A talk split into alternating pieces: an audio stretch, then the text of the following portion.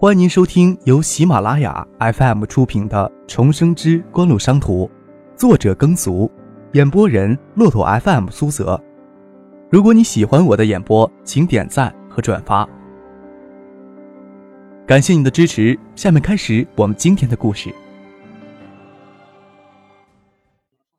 第三十八集，还是直接叫我张克吧，我比叶总要少太多，硬邦邦的称谓。让人可不舒服。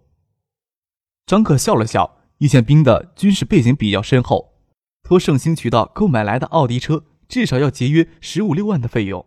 目前民众对于有些扰乱经济秩序的做法抵触心很强，这种背景的企业经过原始的资本积累，转型也是必然的趋势。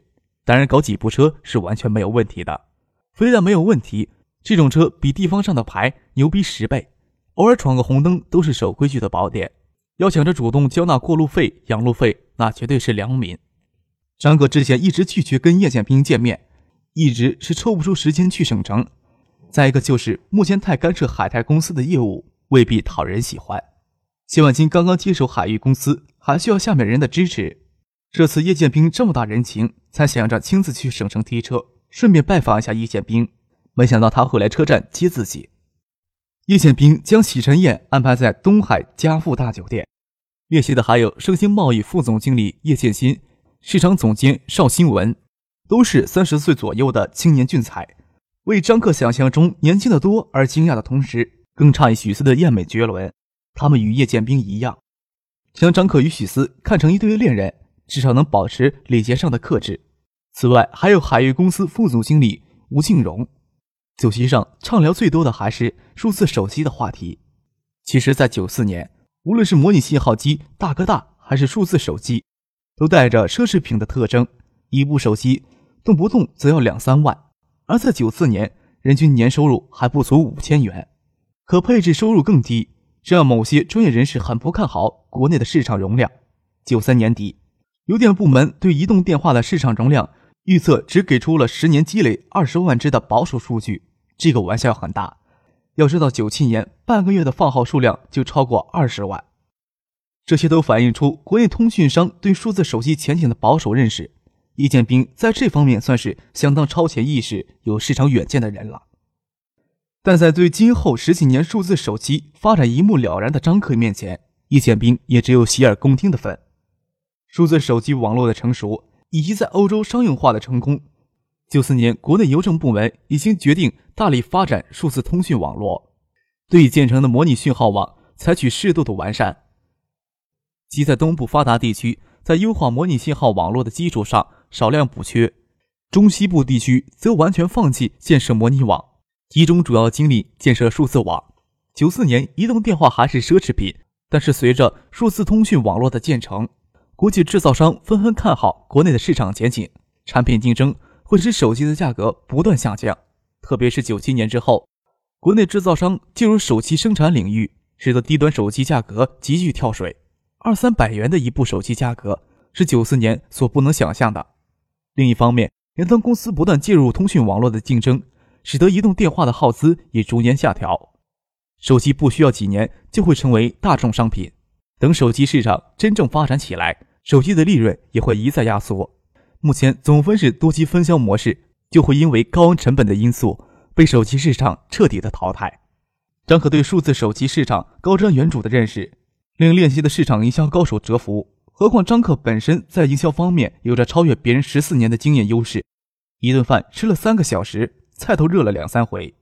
叶宪兵他们还意犹未尽，抓住张克的手：“要不是叶总不放人，我死活要把你拉到圣心来。”易建兵指着盛兴的市场总监邵新文说：“把这小子踢下去，给你当助手。”邵新文心悦诚服，何况张克又不会真的到盛兴来挤掉自己的位置，抢过来握住张克的手，满口答应要张克指点他工作，才松手。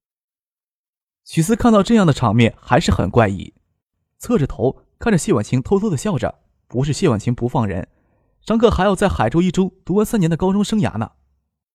吃过中饭，已经是下午三点钟。新车由盛兴公司的司机开过来，就停在东海家府大酒店的停车场。黑色烤漆车身，奥迪车不张扬，九四年在国内也算相当不错的车，擦得上高档轿车的边儿。当张克看到车前身的车牌，有些不知道说什么好。车牌白底黄字，以 K 三开头，要搞到这种大军区的军牌，号码还比较靠前，比这部奥迪车少花不了多少钱。张可看着叶剑兵，做了一个难以置信的手姿。叶总，这便宜我可占大了。叶剑兵哈哈一笑，拍了拍张克的肩膀，说道：“这种军区的牌子不多了，这次正好有机会，顺便帮你挂上了。”这是叶剑兵对自己前期工作的奖励，也是一种笼络。张克笑着边叹气边摇头。明年爱立信中文数字手机上市，制定市场推广方案的差事儿是逃不了的。张克无法改变自己要等到两年后才能拿驾照的事实，又不想在叶剑兵等人面前露了怯，推说与谢婉晴、吴静荣还有事情要商量，让他们乘车先离开酒店。看着叶剑兵他们的车离开，许思与谢婉晴突然对笑起来。谢婉清捂着腰，掩笑着说：“我还担心怎么跟叶剑斌解释你的年龄问题呢，没想到他们完全没有意识到。你看他每回只穿这种老气横秋的衣服，还总喜欢板着脸，嘴唇抿着，眼睛喜欢盯着人看。谁要能看出他的年龄，才叫有鬼呢？”许思粉脸眉眼，笑拈如花。我都记不得刚认识他的样子了，我还记得，忘不了。当时张克冲出去，从车轮下抱出芷彤的样子，我怎么也忘不了。谢婉晴敛着笑，伸手挽着许思的胳膊肘：“试试你们的新车。”许思愣了愣，张克之前没跟他提过他从车下救下芷彤的事。见谢婉晴很从容，差不多从车祸的悲痛中摆脱出来，只是芷彤还不肯开口说话。没有想到会是张克从车轮下救下芷彤，难怪谢婉晴对张克是这样的信任与纵容。张克倒没有辜负谢婉清的信任与纵容。星光造纸厂这事儿，眼下还看不出什么眉目，关键是不晓得张克心里到底有什么打算。您正在收听的是由喜马拉雅 FM 出品的《重生之官路商途》。新车里都是皮革味儿。许思开着新车在东海家父的停车场外试了试手。张克受不了劈个腕儿，站在停车场的边上，跟谢婉晴说起城邦造纸厂的事情。十年的承包期限，盈利与城南区政府私留分成，营业税是地方财政的主要收入，很难减免。企业所得税等其他地方税务减免三年，五年减半征收。在承包期内，公司还有优先收购造纸厂资产的权限，条件都还不错。都等新公司注册成功，就签订承包经营合同。之前让蔡姐将星光造纸厂的详细资料带一份给你。老厂肯定要关停，新厂的设备与工艺能生产国内急需的中高档纸品，对原材料纸浆的要求也很高。目前只有进口掺和纸浆能满足要求。能不能让海域公司代为联络海外的贸易商？这个没有问题，但是组织生产所要的资金缺口比较大，要实现全能产的投资还需要一千多万呢。你打算怎么解决？车到山前必有路，眼前也急不来，我可不想再跟正泰集团合作了。原料纸浆由海域公司以信用证的形式与海外贸易商进行交易，有三个月到半年的缓冲期，而造纸厂新厂的全复合生产周期只需要一个半月。只要时机恰好，完全可以利用信用证的时间差解决原料采购资金的问题。就算各家银行今年的信贷额都用光了，海公司向银行开一张一千万的额度的信用证，应该不成什么问题。去掉原材料采购这一大项，新厂只需要三四百万的资金就能投产，应该没有问题。信用证支付方式是银行参与国际贸易结算的一种主要付款方式，对于海外贸易商而言。这种方式提供可靠的付款人银行，他只要严格按照合约准时运出原料纸浆，就能在信用证上到期之前从银行取得贷款。海域公司作为海外贸易商与星光造纸厂的中间贸易商，要垫付资金做成买卖，会造成自身的资金紧张。只要相熟的银行开具一定的数额的信用证，就能完成交易，使原材料纸浆运抵国内港口，甚至不需要海域公司出面，只要提供具体的票据与单证，就能与星光造纸厂完成二次转手交易。星光造纸厂获得原料纸箱，组织生产、销售、回笼资金，只需要在信用证到期之前将贷款支付给银行就可以了。信用证的有效期通常为三个月到半年，这么短的时间，包括原料浆运输到国内、组织生产、销售回款，以销售回款支付最初的款项，所有的时机都要筹划的相当精准，才能完成最后的成功。谢万清不晓得张克从哪里学来这么丰富的金融方面贸易的知识，主要看海运贸易的表现了。从现在起就要积极寻找海外原料纸浆的供应商。等星光造纸厂的准备工作一就绪，就能离岸交易。还有一点，签订合同时尽可能将信用证的期限延长，让我们有充裕的时间差。当然，就算有什么纰漏，时间已经拖到明年，资金还有缺口的话，也不会太大，总有办法弥补上的。谢婉晴点点头，说道：“嗯，那我就帮你负责原料纸浆这一块。”张克笑了笑，说道：“这一笔做成了。”海公司可以向进出口转手贸易方向发展，地区渠道那一块就可以完全移入海泰公司。作为权宜之计，星光造纸厂的产品销售可以暂时的全权委托海泰贸易。能提前一到两个月进行销售准备的话，以国内目前对中高纸品的需求，销售回款我觉得应该不存在大问题。何况海泰贸易账上还有一些资金，完全可以先行垫付。国内中高档纸品的需求缺口很大。整个方案中，销售回款的时间这一点也是最不可控制的一点。一旦有海泰贸易参与这一环节，相对于星光造纸厂来说，所承担的销售风险就能降到最低，使得张可提出的这个解决方案有很高的可执行性。听张可这么说，谢婉晴心情也很振奋。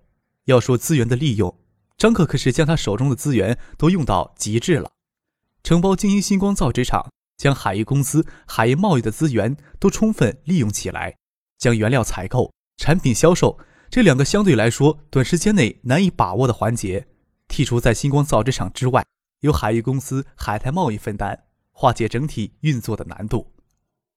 对于海运公司海泰贸易也有极大的好处。海运公司与海泰业务在渠道贸易业务上有所抵触，需要进行经营方向的转型。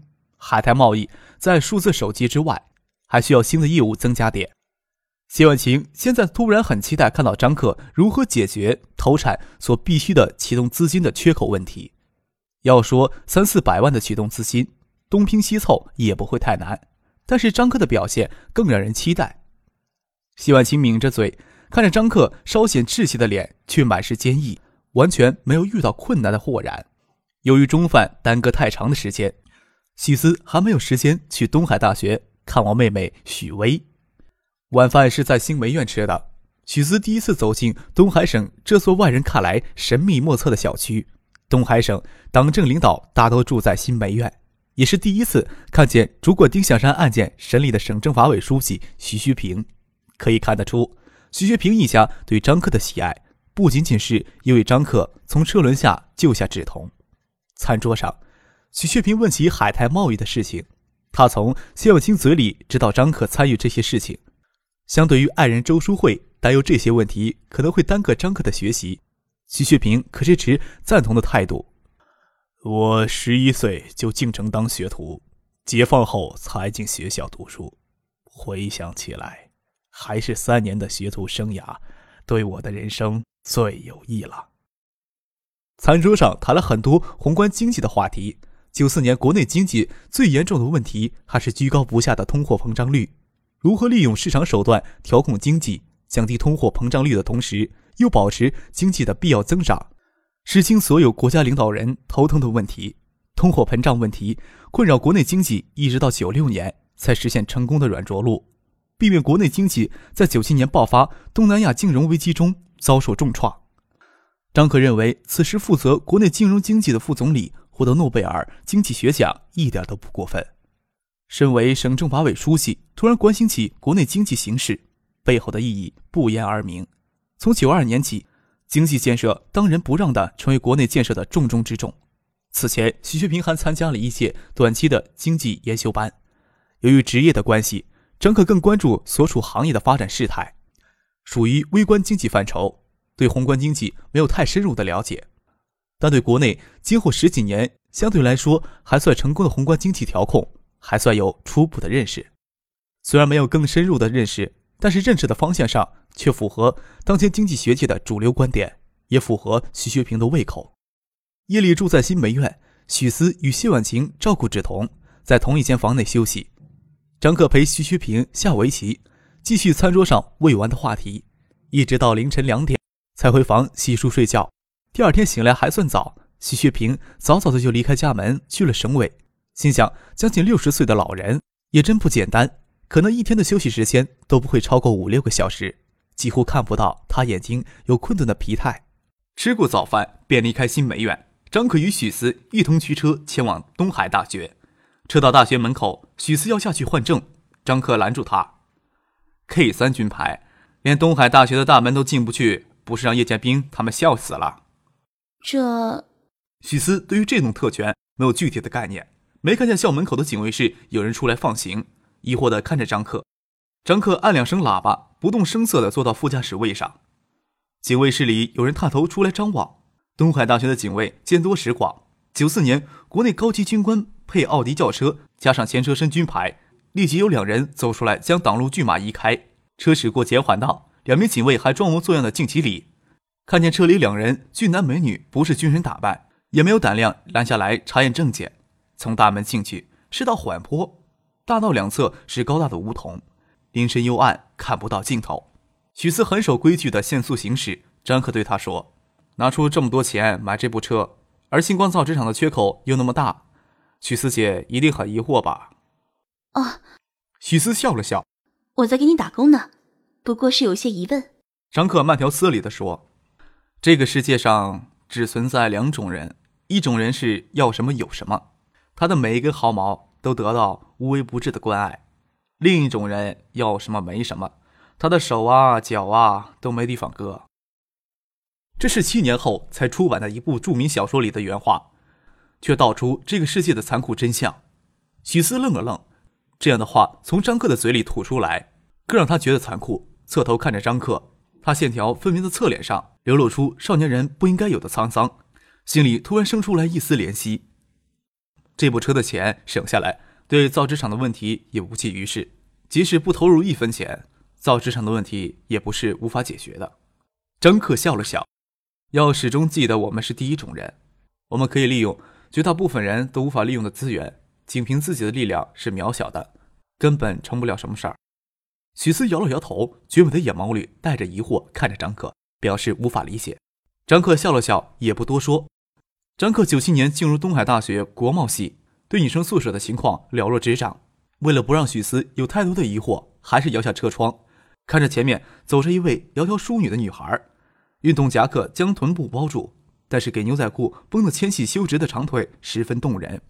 乌黑的长发束成马尾，垂在肩后，裸露出来的颈、耳部的肌肤十分的白皙细腻，极有可能是个美女。张可忙喊住她：“喂，这位大姐，请问二号楼往哪边走呀？”张克的称谓让前面的女孩脚步停下了一下，没有回过头，又继续往前走。轿车又很快的追上去，女孩子侧脸的肌肤吹弹可破。鼻梁秀直，眼睫毛很长，身材有些瘦弱，胸部的模样倒是不小。虽然看不清全貌，绝对是个美女。张克忍不住吹了声口哨，继续纠缠道：“这位大姐好冷淡呀，请问二号？”接下来的话没敢吐出口，手头忙缩回车里。那女孩皱着眉头侧过头来，没看见张克，惊喜的大叫：“姐，你怎么开车来了？”听众朋友，您刚刚收听到的是由喜马拉雅 FM 出品的《重生之官路商途》，作者耕俗，演播人骆驼 FM 苏泽。更多精彩有声书，尽在喜马拉雅 FM。